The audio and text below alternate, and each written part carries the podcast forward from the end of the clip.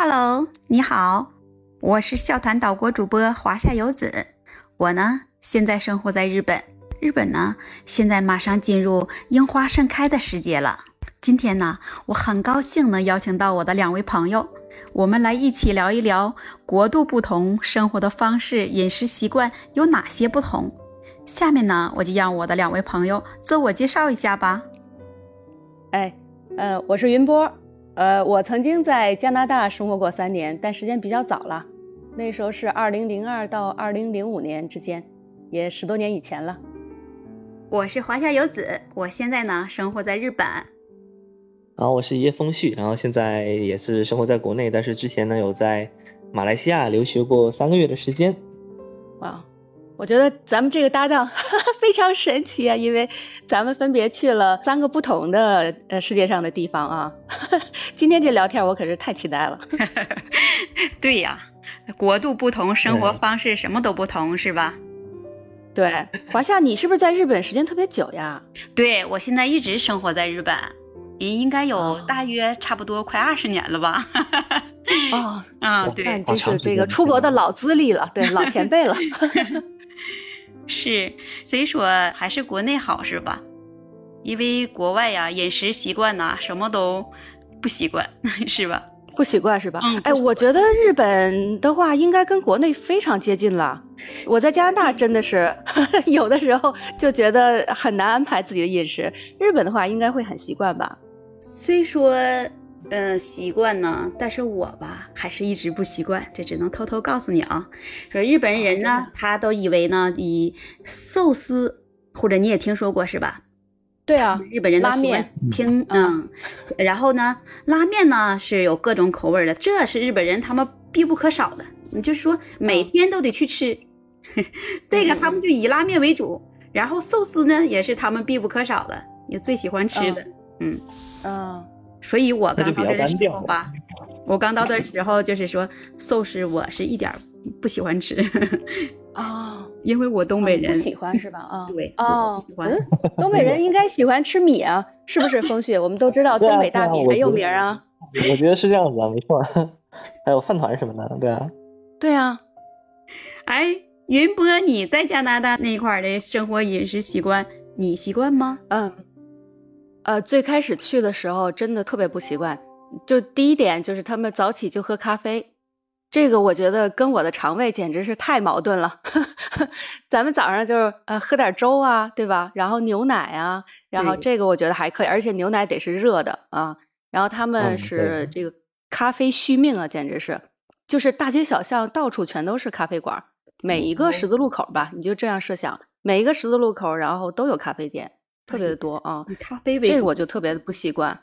对他们牛奶就像喝水一样，喝的特别的多。嗯，然后我记得当时还特别搞笑，喝得了吗？因为他们，因为他们牛奶是那种就是大包装的，就多大包装的，大概就是那个呃两升吧，就这种大包装。哦。这大包装呢，对，而且它是软袋的，然后呢，它就有一种就是白色的透明的那种袋子，然后两斤装的那种大包装那种牛奶啊。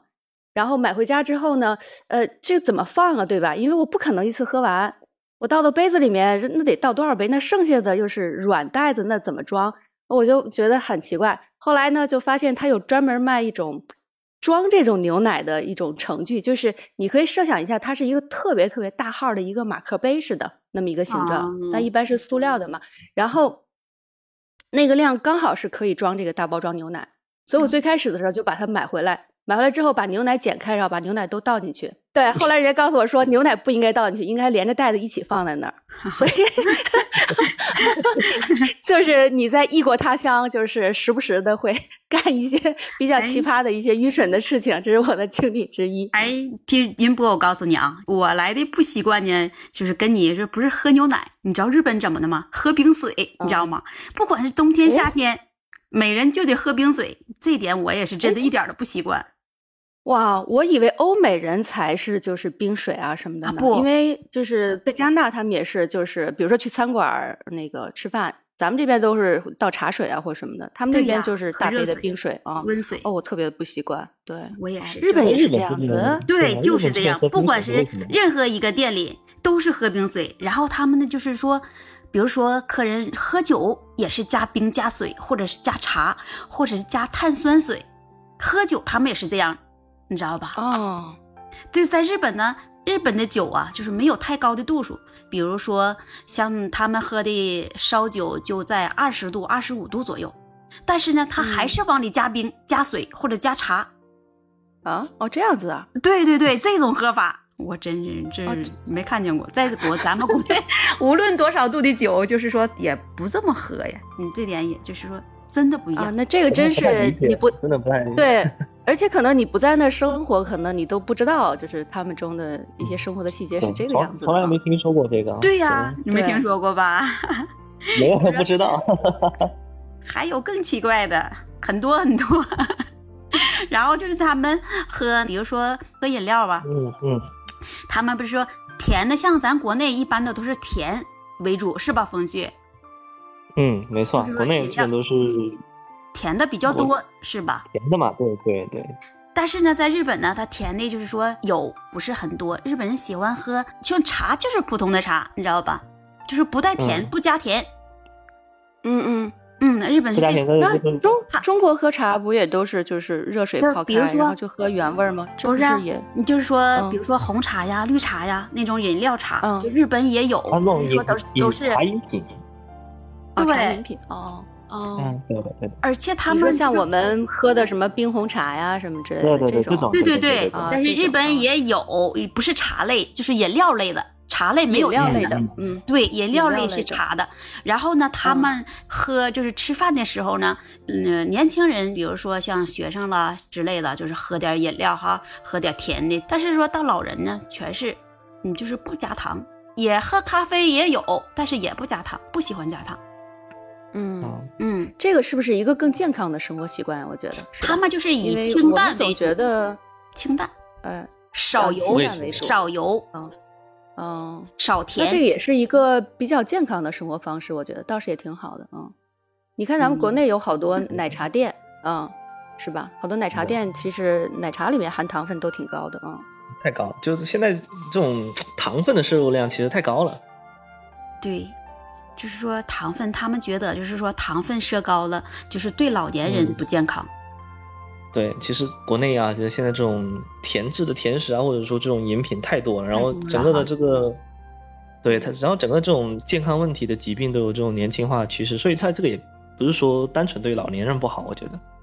对，各个年龄层的对都应该注意一下。哎，你要说到东西特别甜，哎呀，我跟你讲，加拿大的那个蛋糕，那那真是齁甜齁甜的呀，就是它的那个糖分，我觉得得是国内蛋糕的，我觉得得有十倍了吧，就是糖分特别特别的高。所以有时候我在街上会看到，就是你们知道北美人，有的人就体型特别的胖嘛，嗯，对吧？对对对对本对。本来就是挺高大，然后但是就是真的很胖，然后腰也特别粗，然后腿也特别粗，一走路晃一晃的。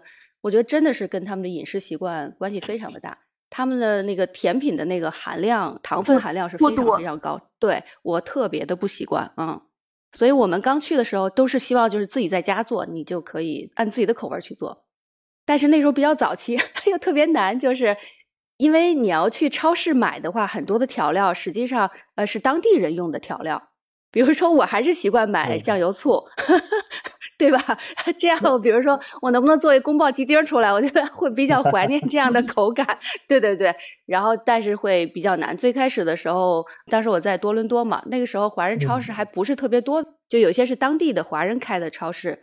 他卖的来自于中国的这种调料会多一些，但是我们当时住的地方周围就是以以西人超市为主啊。我想要去买这种就是酱油醋啊这种，想要买个 老干妈什么的，当时还是比较难的啊。但是后来就是两边的贸易就越来越多，然后在那边生活的这个中国人也越来越多。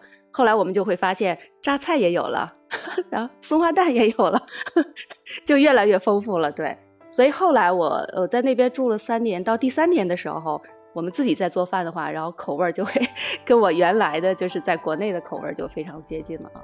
还是比较喜欢咱们自己国家的口味是吧？啊，我真的觉得人的这个胃特别难改，真的，特别是你要是从小就是吃妈妈的这个菜长大的，你这个一辈子最怀念的就是那个口味。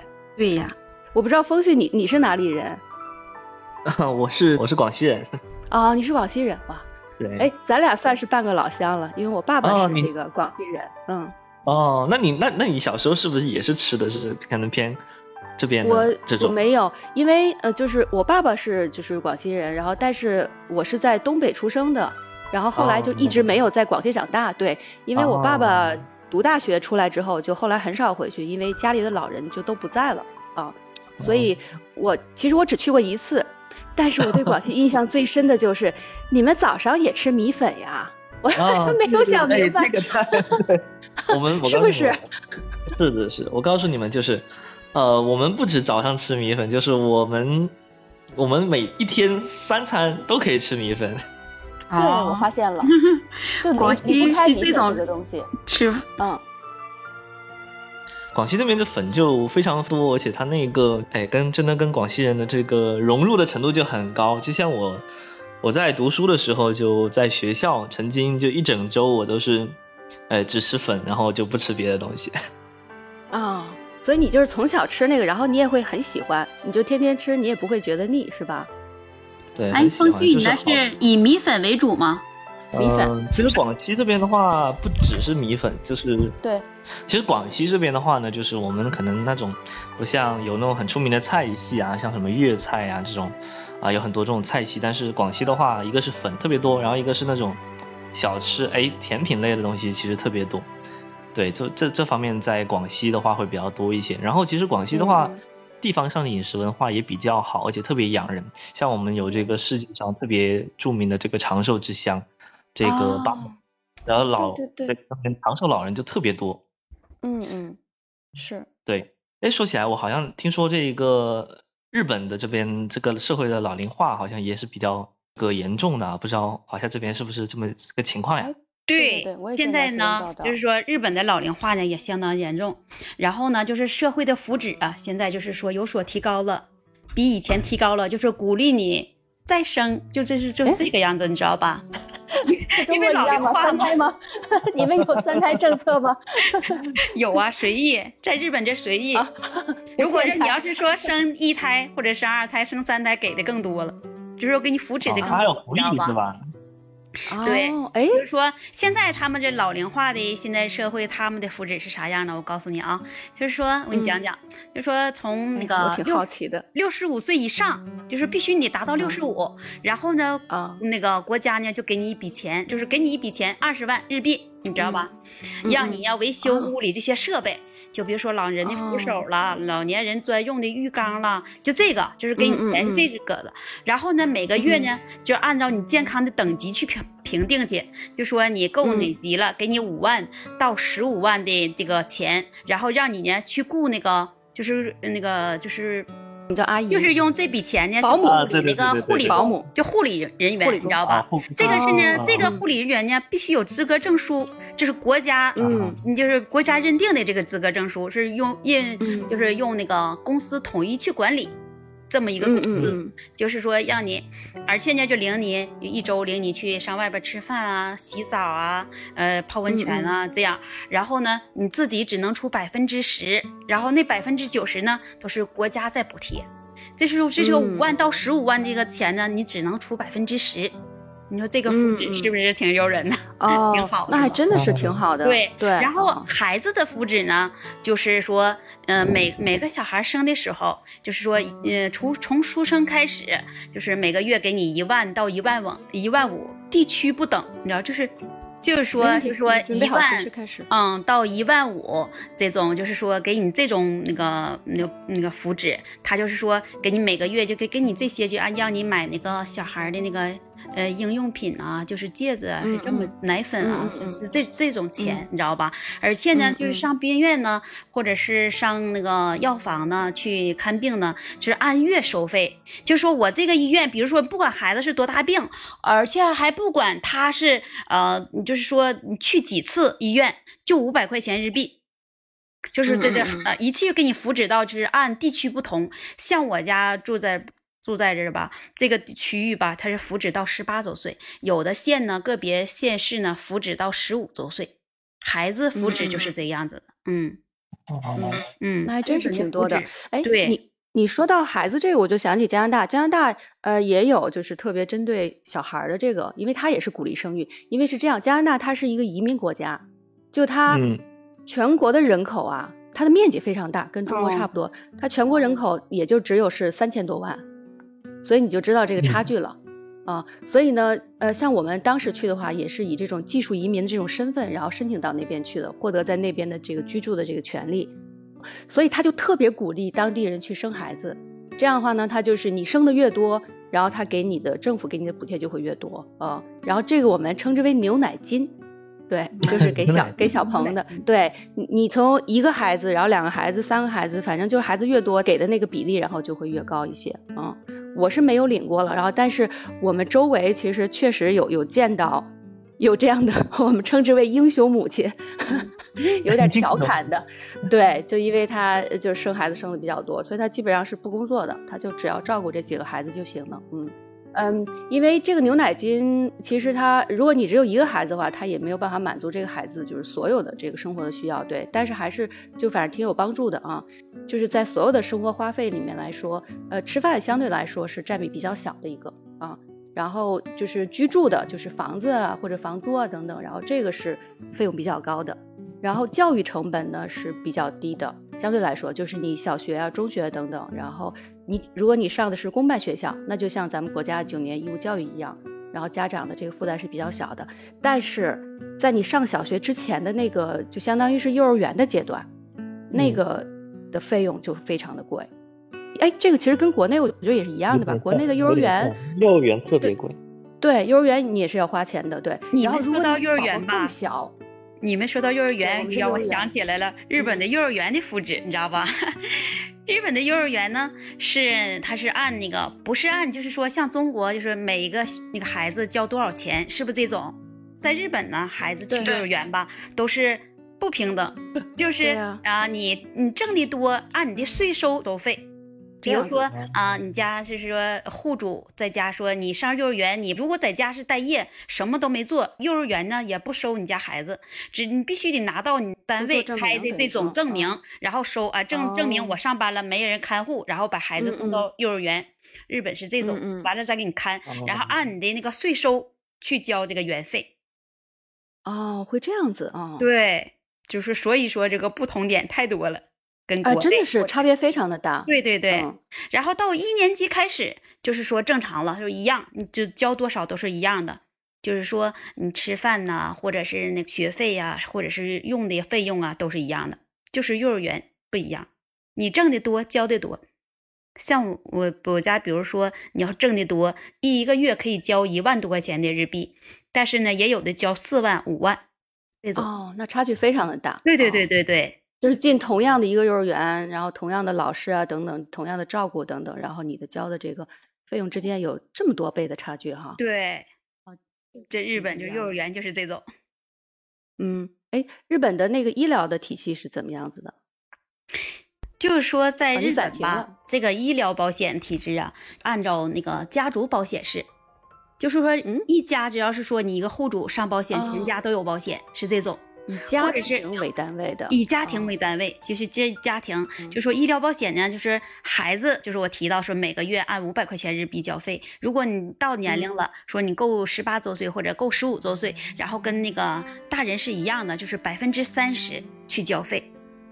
不管是取药也好啊，因为日本嘛，医院和那个药药局它俩是分开的。哦，啊，医院你交百分之三十，自自费的部分是对交百分之三30是吧？对对对对对，嗯哦医疗保险，哦嗯，医疗的体制就是这样的，哎，哦，日本就那跟加拿。大还对这点差别还挺大的。呃，加拿大它是号称全民医疗系统嘛，全民医疗就是所有人都是公立医院等等，这些都是由国家这边然后来统一去承担的啊。然后那我们呃每个人都是要有自己的家庭医生的，然后家庭医生判断之后，然后告诉你如果有必要的话，他才会把你介绍到专科医生那儿去。啊，所以我们平时其实都是跟就是家庭医生，家庭医生他相当于是一个全科医生，就他什么科，然后都会都可以帮你看。之后再帮你安排这个对应的这种专科医生，然后去看。但是全民医疗的好处就是，总的来说，你医疗上的这个费用，就是个人的这个负担会比较小。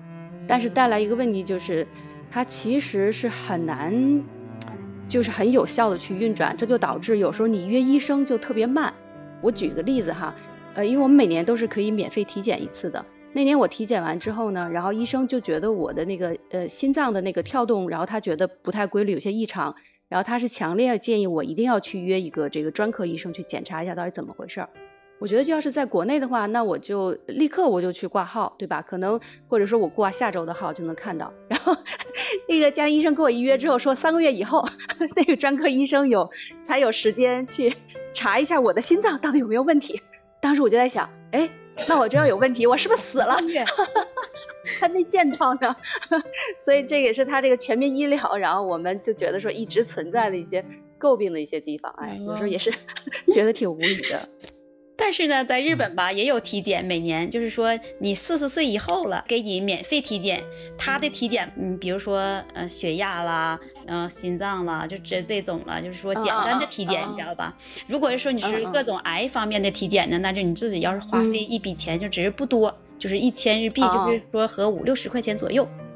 哦，嗯，他是这种，明白了。嗯，那真是不一样，所以我们就都会经常感慨，就是说觉得国内其实看病，呃，相对来说，特别是如果是你居住在北上广这种大城市的话，其实你的医疗资源还是比较丰富的啊。比如说家里的老人啊不舒服啊，然后急诊，然后就立刻就可以去，或者说你想预约，一般提前一周左右，对，都可以立刻的去遇到，就可以约到这个对应的这种医生啊。我觉得还是挺方便的啊。风旭是不是没有这种感慨？因为你很年轻，还没有病痛的困扰。我我我觉得有几个点，就是一个点就是其实你说在大城市，你说优质质优质的医疗资源多，但是其实，哎，每次去医院真的就是能够感觉到人特别多，特别特别特别时间特别长，花的时间特别久。嗯嗯，对。哎，风旭，你有没有那个这个好？对我们俩有没有好奇心理？想不想出去走一走，到别的国家看一看？对呀，体验体验，其实还是很有的，超级有。因为那个就刚刚你们提到那个，嗯，像加拿大那个医疗吧，其实就是我也就我我亲人也有过这种体经历，嗯啊，因为那个当时我舅舅是在加拿大定居，然后他就把我姥姥给接过去了，嗯，然后姥姥当时是那他是肺功能有点问题，他肺部有积水，然后当时也是就是像哎刚刚那个云波说的，就是。也先是家庭医生给看了之后，对，给看了之后，然后就给他就配了个呼吸机，然后说让他建议他去那一个就专科医生嘛，然后再给他看一下。那那个就排的很久很久很久，一一直排到那个，嗯，我我我姥姥快回国了，然后才 才差不多才没排到。对，那是对是挺普遍的。我和云博我俩你就给你参谋参谋？你想上哪个国家？上哪？喜欢哪哪一种国家生活方式？然后我俩给你推荐去加拿大体验一下吧，挺好玩的，来挺不一样的。其实我觉得真的不同国家就有不同国家的特点，它都不太一样。每个国家有每个国家的自己的优势。对，其实可能我从现在来说，我觉得可能去日本好像会更加方便一些。比较近哈，我还真是没去过。对我这个日本也在我这个必去的旅游地之一之上，都来体验一体验啊，看一看。是。对，但我觉得就是旅游其实现在比较方便了哈，就疫情当然这段时间可能还不行。然后，嗯，对啊，在之前对，其实旅游我觉得就是往返的什么都挺方便的。然后，但是我自己的切身体会哈，因为我在加拿大就是生活了三年，然后不长不短这么一个时间。但是我觉得真的你是要住到那个地方去，你每天在那生活、工作，然后结交当地的朋友，你才真的去了解哦，那是一个。跟你自己的生活的这个国家不一样的地方，然后那你自己经历的这些东西，然后让你能够对整个的这个世界吧，有了一个更加立体、更加丰富的，然后这样一个理解。对，所以我我会特别鼓励，包括像我孩子，对我也会鼓励他以后无论是呃读书啊，或者说是呃以后工作啊等等，然后如果有这样的机会的话，我都会特别鼓励他，就是一定要出去看一看，然后走一走啊，然后自己亲自的去体验一下，多感受感受。对，其实我之前我之前的梦想就是，我一定我是想去到很多不同的国家和地区，然后在每个地区旅居这么半年一年的时间，去感受一下不同地区这种，哎，风土人情的这种差别。对对对，我觉得至少是得要住到半年左右吧，你才真的是以当地人的感觉在那生活，对。然后才能够感受到那种文化上的一些真实的，然后这样的一些冲击。但是呢，只是走一走。华夏，你呢？看一看。对啊，就只是走一走。我建议呢，就是走一走，看一看可以。但是呢，你说长期居住在海外吧，但是我就觉得，就是不是我一个人的心声哈，只是华人统一的心声，都是说身在海外思乡心切嘛。其实我就想啊，等到疫情结束了以后，真的，我真的第一件事我就是回国。哎呀，那欢迎欢迎，然后回来跟我们团聚团聚。嗯，对呀，吃吃国内的美食，然后看看自己的亲朋好友。其实这也就是都是华人最大的心声，也是华人最大的梦想，知道吧？现在疫情，而对，而且我觉得国内就是发展很快，对吧？然后。呃，经济呀，然后或者是科技呀等等，然后就是方方面面的，我觉得就是变化都挺大。就是我自己是因为我已经回来有好多年了，我自己现在是身处其中了啊。但是我觉得还是能够感受到就整个社会的一些变化呀。这种变化我觉得真的是特别欢迎你们 都回来，对，就是我特别鼓励大家都走出去看。等到疫情结束以后，我一定去好好回去体验体验。好，去去你们那里啊，去。嗯，可以可以，风旭那里，到时候来带你。因为云波吧，是云波和我是半个老乡，云波和风旭呢也是半个老乡，因为我我家是东北嘛，对呀，巧了 啊。对，我在东北出生啊。但我觉得华夏你回来之后可能会有一些适应期，就是做好准备，因为我当时是在国外生活了三年嘛，然后我回来，然后就有很多朋友就一块约着聚会，然后最开始的。就是那一段时间，就是有些话题稍微有点的这个有融入性，就觉得稍微有点，就是发现大家关心点不一样，知道吗？比如说我回来那年刚好是什么特别流行，就是他们天天在那说什么超级女生，当时我印象特别深，然后他们说了好多明星的名字啊或什么的，然后我就发现，哎，你们说的这些我不知道，对，现在然后就花了一点时间。对，花了很花了一点，真的是花了一点时间，然后重新，然后再融很多国内我真的很不懂，就是说，包括就是说，哎，很多很多都有很多都不知道了，因为就是离开太久了。嗯，不过我觉得现在有了就是这种微信，就是这种方式，就是或者说其他的一些用的特别多的这种社交一些平台，我觉得已经比我，因为我是十十几年以前回来的嘛，那个时候。就还没有就是特别流行的这种社交平台，就那时候就是手机啊、打电话呀或什么的，不像后来出现这种社交软件，然后这么方便，对吧？我觉得比如说你跟你的那个国内的这个家人，其实联系肯定比我们那时候更频繁。我们那时候可能就一周打个电话什么的，你现在得说随时就可以发个现在网络，嗯，网络时代了，很方便。对，嗯嗯，那在以后有机会的话，我也一定要去到日本和加拿大去感受一下不同的风风情。然后也非常期待华夏回到我们的国家，回到中国来，然后到时候我们在这里给你，哎，给你好好带你来感受一下我们的广西的风土人情。好呀，好，到时候我们再约再聚哈，嗯，期待。好，好的，好，那今天就先聊到这儿了。好了，再见，拜。拜拜。